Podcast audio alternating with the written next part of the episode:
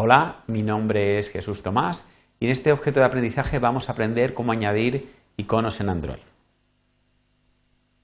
Los objetivos que vamos a intentar cubrir va a ser enumerar los diferentes tipos de iconos que tenemos en Android, mostrar cómo utilizar iconos eh, ya incluidos en el sistema y cómo eh, podemos diseñar nuestros propios iconos e incorporarlos a nuestras aplicaciones. Bueno, en Android, pues eh, vamos a encontrar diferentes tipos de iconos según su finalidad. Digamos, los más, los más atractivos suelen ser los iconos lanzadores, que representan, digamos, lo que es una aplicación ¿vale? que podemos lanzar desde lo que es la pantalla principal del dispositivo. Suelen diseñarse pues, a todo color, son de un tamaño pues, bastante grande. También tenemos los iconos de menú que se muestran cuando se presiona sobre el botón menú de una determinada actividad y suelen ser pues en gris o mucho menos llamativos. También tenemos los iconos de la barra de acciones que, eh, bueno, esta barra de acciones surge a partir de la versión 3.0 de Android con lo que es la aparición de las tabletas para eh, permitir tener una barra, digamos, una especie de menú siempre visible en nuestra aplicación. Como veis también son iconos en, gris bastante pequeños. Luego tenemos la barra de estado, que es una barra con iconos muy muy pequeños que nos alertan de ciertas notificaciones, como veis aquí en el gráfico.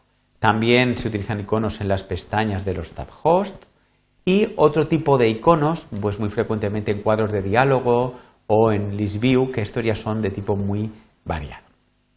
Muy bien, pues eh, tenemos dos grandes alternativas para incluir estos iconos en nuestras aplicaciones. La primera sería utilizar iconos ya incluidos en el sistema.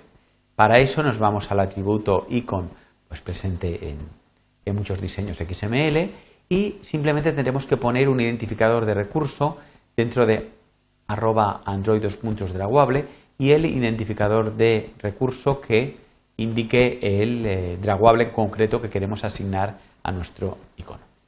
También vamos a poder crear nuestros propios iconos, también es muy sencillo, no tenemos más que crear un, eh, eh, digamos, un fichero PNG, mi icono.png, y arrastrarlos a la carpeta resource draguable de nuestra aplicación. Para acceder a él, ponemos arroba draguable para indicar que son nuestros recursos y mi icono, el mismo nombre del fichero, sin extensión. Muy bien, eh, de manera surge un problema, dado que eh, cuando queremos incluir iconos, digamos, del sistema, ¿cómo averiguar los nombres de los diferentes recursos que tenemos disponibles? Pues por desgracia, es decir, ¿cómo averiguar este eh, IC menú info details? Pues lo que es el IDE eh, de Android no, eh, pues no nos lo facilita, no tenemos un desplegable donde podemos elegir iconos, sino que eh, vamos a tener como solución que ir a la página web que se muestra en la pantalla y aquí podemos ver una lista donde se muestran los diferentes iconos y diferentes draguables realmente en general disponibles en el sistema Android con su identificador de recurso para poder utilizar el que nos convenga. Eh, si, por el contrario, decides crear tus propios iconos, en primer lugar sería recomendable que accedieras a la página que se muestra en pantalla para eh, ver un poco una guía de estilo de cómo has de diseñar los iconos en Android, dependiendo del tipo de icono, si es un, lanzador o es en este ejemplo, por ejemplo, vemos un icono de menú, pues tienes que diseñarlo pues, siguiendo unas guías determinadas para que el icono resultante pues, sea acorde, ¿vale? no, sea muy disonante con el resto de iconos del sistema. Por ejemplo, te van a recomendar que nunca utilices colores en un menú, que, pues, que sea de unas tonalidades concretas. Por supuesto, esto es algo voluntario, no es obligatorio. Desde luego nos van a publicar en el, eh, en el Google Play exactamente igual nuestra aplicación, aunque tengamos, digamos, muy mal gusto a la hora de diseñar los iconos.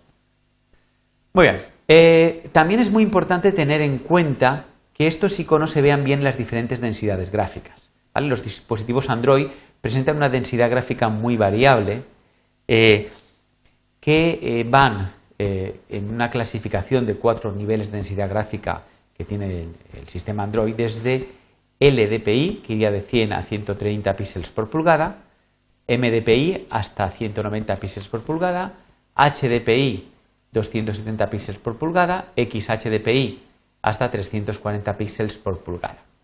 Realmente nuestro icono ha de tener un tamaño similar independientemente de la densidad gráfica del dispositivo. Por ejemplo, si nuestro icono tiene que representarse en una pulgada, en un dispositivo con LDPI tendríamos que dibujarlo, por ejemplo, con 100 píxeles.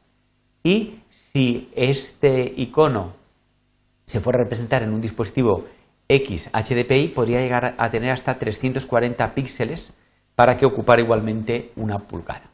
¿Cómo se soluciona esto? Pues Android eh, va a reescalar el icono hasta conseguir el tamaño deseado, Hasta que tenga esa pulgada, por ejemplo, pues va a cambiar lo que es su eh, resolución gráfica. Este reescalado realmente puede ocasionar ciertos efectos no deseados.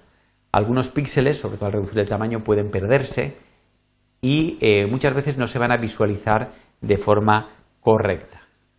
Eh, la solución va a ser seguir un proceso que se describe a continuación. En primer lugar, es recomendable pues, diseñar un primer icono con una resolución bastante grande, eh, superior, por ejemplo, a 300 píxeles por pulgada. En este ejemplo le vamos a llamar icono.png.